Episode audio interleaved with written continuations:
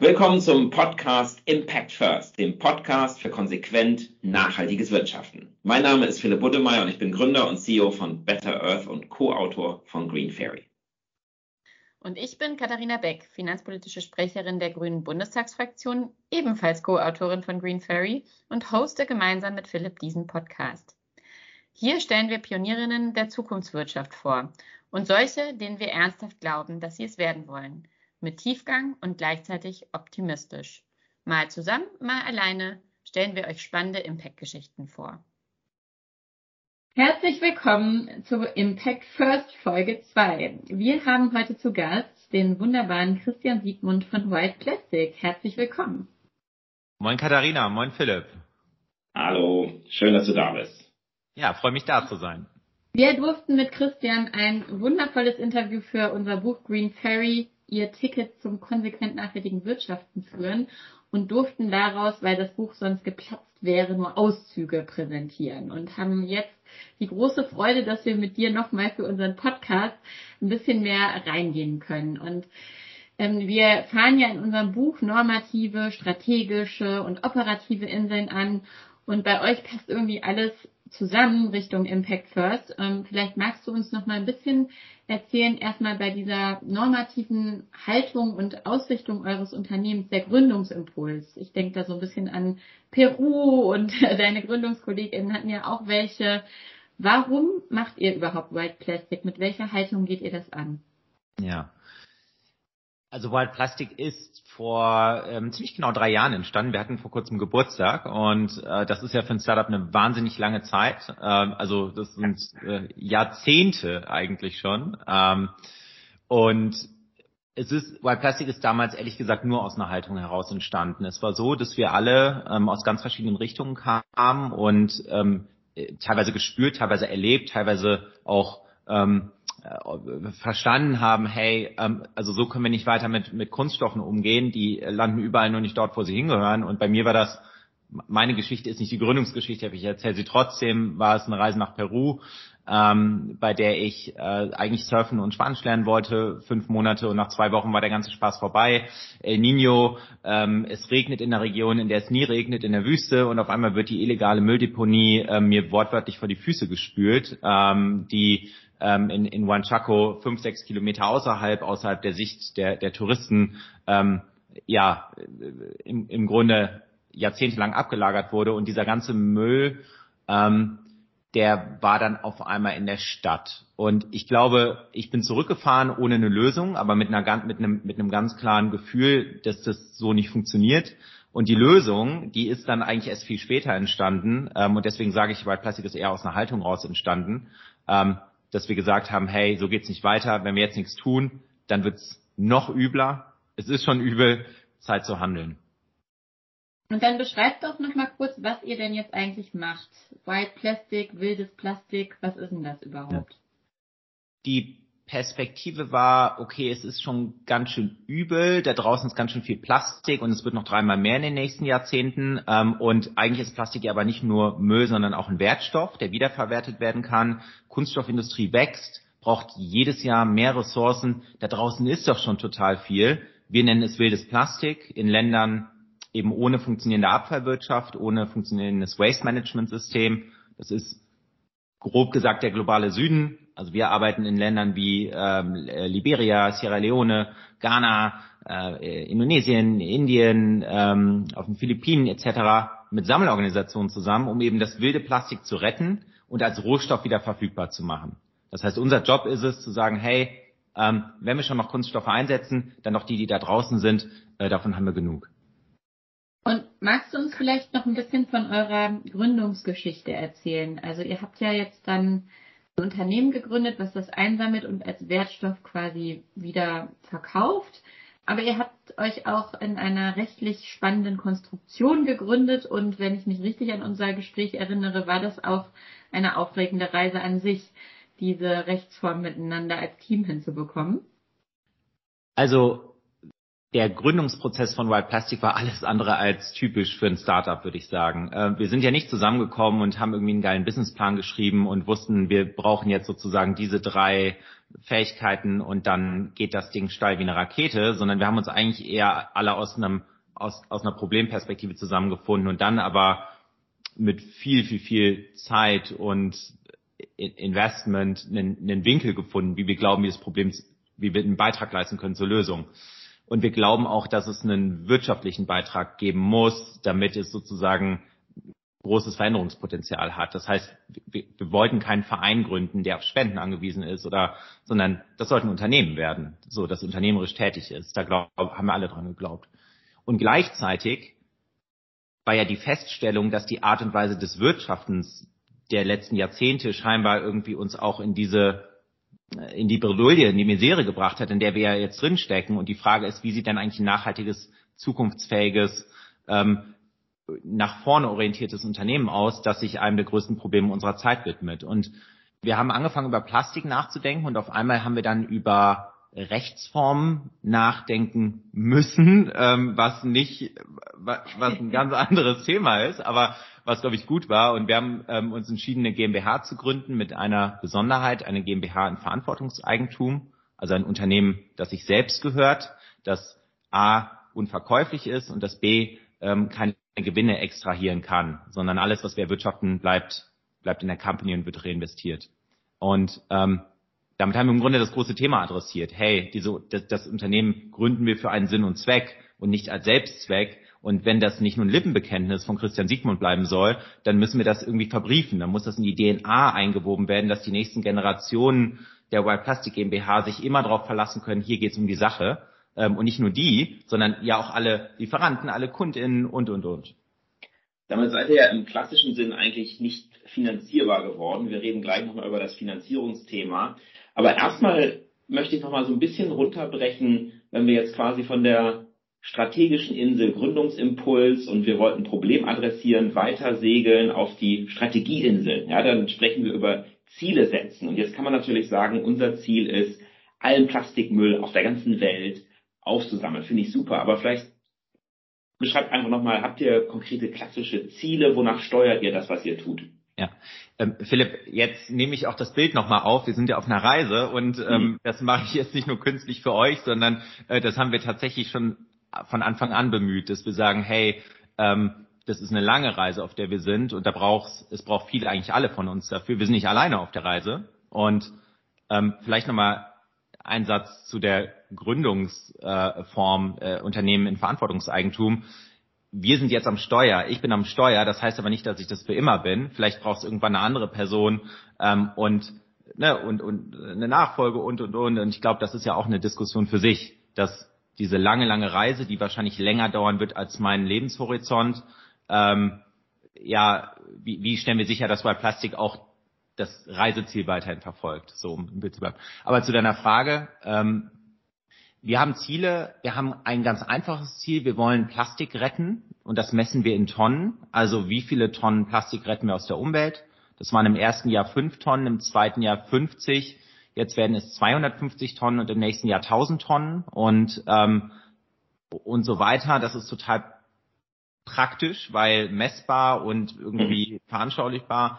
Ähm, aber wir haben auch ganz viele andere Ziele. Wir sagen uns, naja, es geht auch um die Art und Weise, wie wir es machen. Wir möchten fair handeln. Was heißt denn eigentlich fair handeln mit ähm, Partnern im globalen Süden? Ähm, also das ist ja kein quantitatives Ziel, sondern auch teilweise ein qualitatives Ziel. So und ähm, wir haben auch ein Ziel gehabt. Wir wollen wissenschaftlich beweisen, dass die Lösung, die wir entwickelt haben, kein Schau also keine Schaumschlägerlösung ist, sondern tatsächlich was verändert. Und dafür haben wir äh, eine Lebenszyklusanalyse gemacht und und und. Also du siehst, unsere Ziele sind ähm, breit, aber ähm, im Kern geht es darum, Plastik zu retten. Toll, jetzt sagst du schon Lebenszyklusanalyse, das ist ja auch ein Stichwort. Wir haben in der ersten, äh, der vorangegangenen Folge mit Christian Schad, Co-Gründer von Planet A, gesprochen. Und die machen ja auch LCAs, ähm, um eben für sich zu entscheiden, will ich in dieses Unternehmen investieren. Das haben sie mit und für euch ja auch gemacht. Und dann ist aber ja eigentlich diese Hürde Unternehmen Verantwortungseigentum eben tatsächlich eine Barriere für einen klassischen VC einzusteigen. Jetzt ist Planet A ganz offensichtlich kein klassischer VC, aber erzähl doch nochmal so ein bisschen, was kam auf der LCA raus und, und wie habt ihr es geschafft, VCs an Bord zu holen, um euch eben mit auf der Reise zu begleiten? Zum Thema der LCA muss man sagen, die Idee von Wild Plastic ist ja erstmal total unik. Ich muss ganz kurz für breiten Hörerinnen sagen, VC Venture Capital, also wenn man mhm. Gründungen unterstützt und LCA nochmal Life Cycle Analysis, also wo entlang des gesamten Lebenszyklus analysiert wird, ob ein Produkt auch wirklich nachhaltig ist. Danke. Weiter over to you, Chris. Katharina, vielen Dank. Das ist, glaube ich, wichtig zu erwähnen. Ähm, genau, also LCA oder auch Ökobilanz. Ähm, die Ökobilanz ist ja bei Wild Plastic total wichtig gewesen, weil die Idee erstmal nicht intuitiv ist. Also ganz viele Leute haben, inklusive uns selbst, wir haben uns gefragt, also Kunststoffe aus der Umwelt retten, tausende Kilometer entfernt, die um den, die, die, den, über die Weltmeere schiffen, um die dann zu recyceln, das ist, das ist doch Quatsch. So, und das Interessante war, ähm, das ist ein Gefühl. Die Evidenz kommt erst, wenn man es wirklich äh, adäquat bilanziert. Und die, äh, die Evidenz sagt eben, also die LCA oder Ökobilanz sagt, hey, gegenüber Neuplastik, was ja auch nicht in Omas Vorgarten äh, ähm, jetzt hier aus, ähm, aus Buxtehude kommt, ähm, was vor allem aber ähm, auf fossile Energieträger angewiesen ist, neues Plastik, ähm, sparen wir bis zu 70 Prozent CO2 ein, weil der Rohstoff eben schon da ist. Und der Transport, also das Retten, macht nur fünf bis sieben Prozent eben dieser der, der, der Emissionen aus, die wir verursachen. Das heißt, das ist gar nicht so signifikant, wie man dachte. Ähm, das konnte man vermuten. Wir wussten es erst, als wir die Ökobilanz gemacht haben. Und das war auch ein wichtiges Argument dann, um Planet A an Bord zu haben. Ja, ich würde sogar noch weitergehen. Ich glaube, das war für uns ein wichtiges Argument, es überhaupt zu tun. Mhm. Also wenn die, wenn das Ergebnis dieser Bilanz ein anderes gewesen wäre, dann hätten wir es einfach nicht gemacht, weil mhm. der, dann vielleicht die Geschichte immer noch genauso gut gewesen wäre. Also emotional holt, holt das einen natürlich ab. Man sagt, Mensch, ja, das muss passieren. Aber ich glaube, wenn wir jetzt, wenn rausgekommen wäre, wir emittieren 30 Prozent mehr als, ähm, als Neuplastik, dann äh, finde ich, muss man die Frage stellen, ist es wirklich noch sinnvoll? Mhm. Ähm, ich hake jetzt trotzdem nochmal nach. Also wenn ihr sagt, äh, von 250 Tonnen auf 1000 Tonnen, dann skaliert das ja mengenmäßig, aber der krasse Exit mit einem mega Finanzregen, der ist ja irgendwie nicht drin. Oder wie sieht das aus? Genau, der ist ja, der ist, ähm, der ist definitiv nicht drin, weil wir uns ja dagegen entschieden haben, dass das überhaupt rechtlich möglich ist. Ähm, aber wenn du auf die Wirtschaftlichkeit oder die, den, die krasse Wachstumskurve abzielst, dann äh, glaube ich, ähm, dass es ja kein Schwarz- oder Weiß-Bild ist, was, wie, wie es ja häufig gezeichnet wird. Also wir sind nicht darauf angewiesen, innerhalb von drei Jahren exponentiell zu wachsen, sondern wir wollen gesund, aber trotzdem ambitioniert wachsen. Das, da ist genügend Plastik da draußen. Ähm, uns ist nur wichtig, dass wir das so tun, dass wir nichts aus White Plastik rausziehen müssen, extrahieren müssen aus, aus dem bereits erwirtschafteten. Das bedeutet, ja, wir wachsen wahrscheinlich langsamer, als wenn wir das als ein VC-Case gebaut hätten, ähm, über zehn Jahre gesehen. Aber nein, ich glaube, ähm, dass es trotzdem genau der richtige Weg für Wild Plastic ist, ähm, weil wir das ja über Jahrzehnte machen wollen, müssen, weniger wollen, sondern müssen, ähm, und, und es eigentlich da eher ein Marathon ist. Das ist eine interessante ähm, Kombination. Ähm, wir sagen am Anfang in unserem Buch bei der normativen Entscheidung wollen statt müssen. Aber lustigerweise hast du jetzt ja auch nochmal reingebracht, dass aus einer Analyse der Welt, wie sie ist, ein Mussgefühl kommt, das man dann lösen will. Ein Problem. Ist das ähm, so ein bisschen eure, euer, euer Gefühl, das ist halt so, man muss da was machen und äh, aber das gibt uns dann doch auch Bock, das zu wollen? Ja, ich glaube, ich glaube, das hast du gerade gut formuliert. Also die, die Haltung von Wild Plastic war, es muss passieren. Also die Alternative wäre ja zu sagen, ähm, naja, wir sind okay damit, dass die Welt einfach voll mit Kunststoffen ist und wir sind okay damit mit all den Konsequenzen. Und ich glaube, das sind wir einfach nicht. Ähm, also ich bin das nicht. Das ist nicht die, nicht die Welt, die ich mir für die nächste Generation wünsche. Und deswegen wollen wir etwas verändern. Also ich glaube, an die Zukunft der Menschheit gedacht, glaube ich, muss es passieren, um eine lebenswerte Zukunft zu haben. Und wir wollen jetzt etwas verändern und wollen unsere Energie da rein investieren und wollen einen Teil der Zukunft ja zeichnen und, und auch ähm, daran mitarbeiten. Und wie fühlt sich das an? Wie geht's dir? Ich glaube, es ist also es ist Freitag, wir haben eine wilde Woche hinter uns und ich glaube, wenn du mich äh, am Dienstag und am Donnerstag gefragt hättest, hätte ich eine ganz andere Antwort gegeben, aber heute geht's mir gut. Ähm, es ist ein wilder Ritt, äh, Wild Plastic. Wir sind auf dieser Reise ähm, immer noch ganz am Anfang. Wild Plastic ist drei Jahre alt, das ist wahnsinnig lang oder, oder das ist super alt für ein, für ein junges Unternehmen, aber gleichzeitig fühlt es sich so an, als ob es immer noch der dritte Tag wäre. Ähm, ich glaube, wir sind sehr in einer sehr, sehr, sehr turbulenten Zeit gegründet worden, wenn ich mir die letzten drei Jahre retrospektiv anschaue. Ähm, das macht auch emotional was mit einem. Also nicht nur auf der, auf, auf der bilanziellen Ebene ist, ist es herausfordernd, sondern emotional ist es, glaube ich, auch manchmal herausfordernd, weil man neben all den harten Dingen, die wir ja, die wir ja inhaltlich vorhaben, auch im Außen, glaube ich, ganz viele Veränderungen hat, mit denen man umgehen muss. So und ich ähm, merke immer wieder, die Kerneigenschaft ist eigentlich, oder es gibt zwei Kerneigenschaften, die wichtig sind. Das eine ist Resilienz und das andere ist Optimismus. Also ähm, als Rheinländer sage ich, alles wird gut und ist bis jetzt immer noch gut gegangen. Ne? Ähm, und ich glaube, dafür stehen wir auch bei Wild Plastic. Wir wollen ja eben, es ist ein, es ist ernsthaft ein übles Problem ähm, reales Leid verursacht, das auch reale Konsequenzen hat. Aber wir wollen ja auch mit einer gewissen Leichtigkeit daran gehen, um nicht ähm, auf dem Weg auch emotional zu versacken, weil ich glaube, das bringt's auch nicht. So, deswegen ist bei Plastik auch genauso kon äh, konzipiert. Wir wollen andere animieren, mitzumachen, die die Lust haben und glauben, dafür braucht es halt eben auch eine Leichtigkeit und, und einen Optimismus. Das ist eine Top-Überleitung zur nächsten Frage, die wir uns in unserem kleinen Skript äh, vorbereitet haben, nämlich ein Kernpunkt der Zukunftswirtschaft, den wir so ähm, beobachten, ist auch, dass man mit PartnerInnen und den ganzen Stakeholdern, wie so so schön sprechen, äh, heißen, ein bisschen anders ähm, umgeht.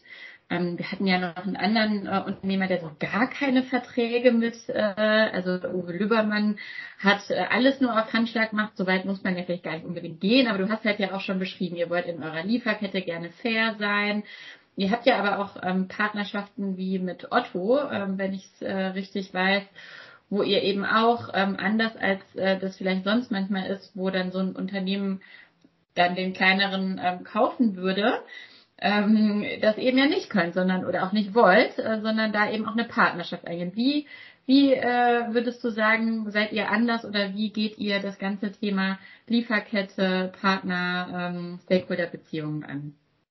Super spannende Frage. Wir, wir merken an uns selbst, dass diese, die Entscheidung, also die Gründungsentscheidung in Verantwortungseigentum zu gründen, auch nach wie vor ganz viel mit uns macht. Und ein Ausdruck davon ist die Art der Partnerschaft, die wir eingehen. Ich, ich glaube, das haben wir uns jetzt nicht so vorgenommen, sondern das, das ist so passiert und ist eigentlich total schön, weil ähm, wir mit Otto zum Beispiel schon kurz nach der Gründung angefangen haben zu sprechen und es total klar war, hey, hier, hier geht es um eine Partnerschaft, wo auch eine gewisse Augenhöhe herrscht. Also zwei unabhängige Unternehmen arbeiten zusammen um, eine, um an einer Sache und die Sache ist, dass wir die Versandtaschen von Otto auf Wild Plastic umstellen ähm, und das hat bis heute irgendwie zu einer ganz tollen Beziehung geführt, wie ich finde. Also die, die geprägt ist durch zum einen Vertrauen, zum anderen irgendwie eine, eine gute Zusammenarbeit, dass wir beide, dass wir die Stärken verbinden und ähm, naja, und das lässt sich übertragen auf alle anderen Themen. So arbeiten wir in der Lieferkette, so arbeiten wir mit unseren Produktionspartnern zusammen. Ähm, und ich weiß nicht, wie es anders wäre, wenn wir Wild Plastic anders gegründet hätten, aber ähm, das sind ja auch wir, die es gemacht haben. Und ich glaube, Organisationen bestehen aus Menschen am Ende des Tages. Und das ist auch ein Ausdruck von den Menschen, die hier äh, eben in dieser Organisation sind. Und noch so eine Top-Überleitung. Also das unfassbar Wichtige, äh, was äh, wir auch mit Green Perry darüber bringen wollen, ist, dass das ganze Thema Nachhaltigkeit an das Wirtschaften ganz viel von je, jeden täglichen Entscheidungen der einzelnen Menschen im Unternehmen abhängt. So, und äh, man kann immer ganz tolle Studien schreiben, Wissen generieren, Strategiepapiere machen. Wir haben sehr viele Strategie-PowerPoints gemacht, der Philipp und ich. Ähm, und das Wichtige ist dann, wie kommen die dann auf die Straße, Schrägstrich aufs Fahrrad, Schrägstrich ins Unternehmen, in die täglichen Entscheidungen.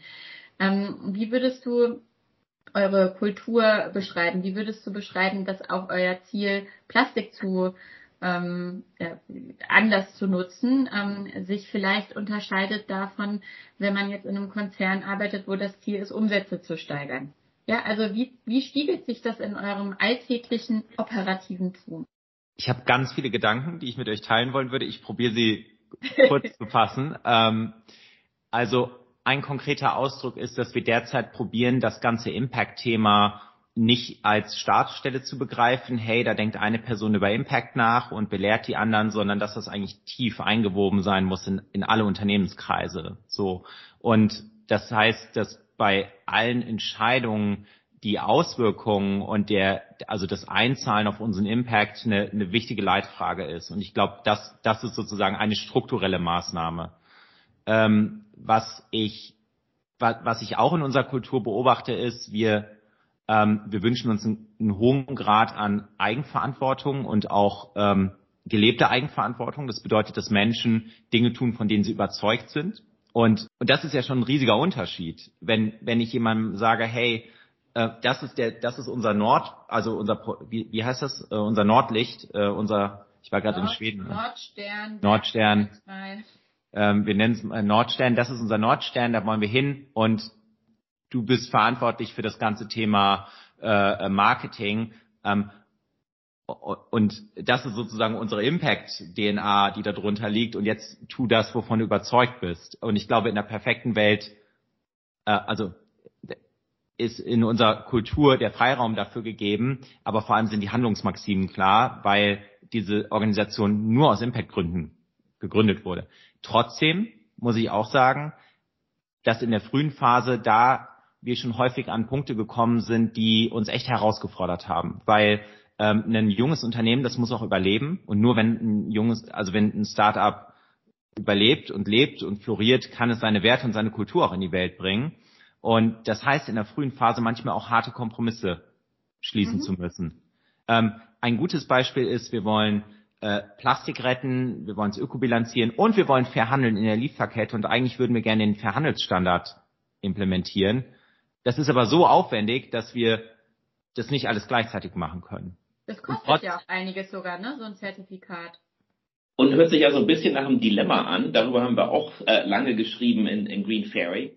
Und dann ist immer die Frage, wie kommuniziere ich das? Ja, also bin ich ja. transparent und ehrlich? Ähm, also ich finde, wie ihr euch positioniert, äh, wilde Idee, wildes Team, passioniert nach draußen, mega cool. Aber wie kommuniziert ihr solche Dilemmata. Vielleicht kannst du das nochmal kurz kommentieren. Da nehme ich euch jetzt wieder mit auf die Reise. Ähm, wir möchten nämlich genau das eigentlich machen. Ähm, unser Bild ist, dass wir sagen, hey, ähm, wir, wir sind auf einer gemeinsamen Reise, da wollen wir hin. Das sind die Stops, die wir noch anpeilen. Und ein Stopp ist die ist es ist Fairtrade Island. Ähm, das ist wahrscheinlich noch so ähm, eine Jahres also eine Jahreslänge entfernt. Ähm, aber es gibt so ne, wir können ein paar Mal schon mal das Fernglas rausholen und sehen es irgendwie näher kommen. Und das ist die Kunst der Kommunikation. Das quasi also nicht zu sagen, wir sind Fairtrade, das wäre, das ist, glaube ich, die, die, die Grundannahme. Ne? Dann kann man es machen. Aber es geht viel mehr darum zu sagen, da wollen wir hin. Und übrigens, das sind die drei größten Herausforderungen. Das äh, bereitet uns gerade richtig Kopfschmerzen. Und ähm, wir sind noch nicht da. Daran, daran arbeiten wir ganz viel, auch diese Kommunikation zu leben. Es hat ja auch was mit Offenheit und Transparenz zu tun und auch mit Fehlbarkeit. Ähm, Fuck Up Friday jede Woche, um zu lernen, hey, ne, da sind wir super schlecht drin, in Deutschland grundsätzlich, glaube ich. Ähm, Jetzt heute Fuck Up Friday. Was, was ja, war, war heute, war vor einer halben Stunde. Und da muss man sich dann sagen, oh, das ist echt nicht gut gelaufen diese Woche. Im Team ist das ja schon schwer genug. Aber mhm. trag das mal nach außen und sag mal, hey, wir müssen den Fair Trade Start um ein Jahr verschieben, weil ähm, wir gerade an der und der Stelle totalen Roadblock haben. Und ist es jetzt so, dass du extra nicht sagst, an welcher Stelle der Roadblock ist, aus Sorge?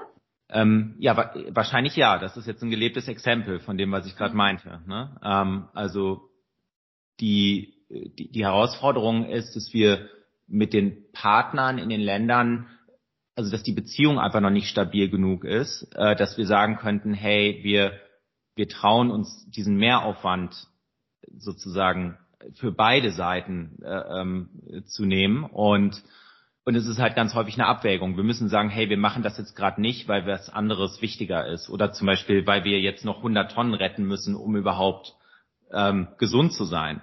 Also wir haben, wir haben zwei, wir haben zwei Kernziele für dieses Jahr. Ähm, Proof of Scale, also der Beweis, dass Wild Plastic nicht nur ein Prototyp ist, sondern größer werden kann. Und das zweite Ziel ist finanzielle Nachhaltigkeit, dass Wild Plastic nicht auf externe Finanzspritzen angewiesen ist, sondern sich selber tragen kann. Und ich glaube, die ehrliche Kommunikation wäre zu sagen, hey, solange wir die finanzielle Nachhaltigkeit noch nicht erreicht haben und, und die Stabilität haben, können wir nicht den Verhandelsstandard offiziell implementieren.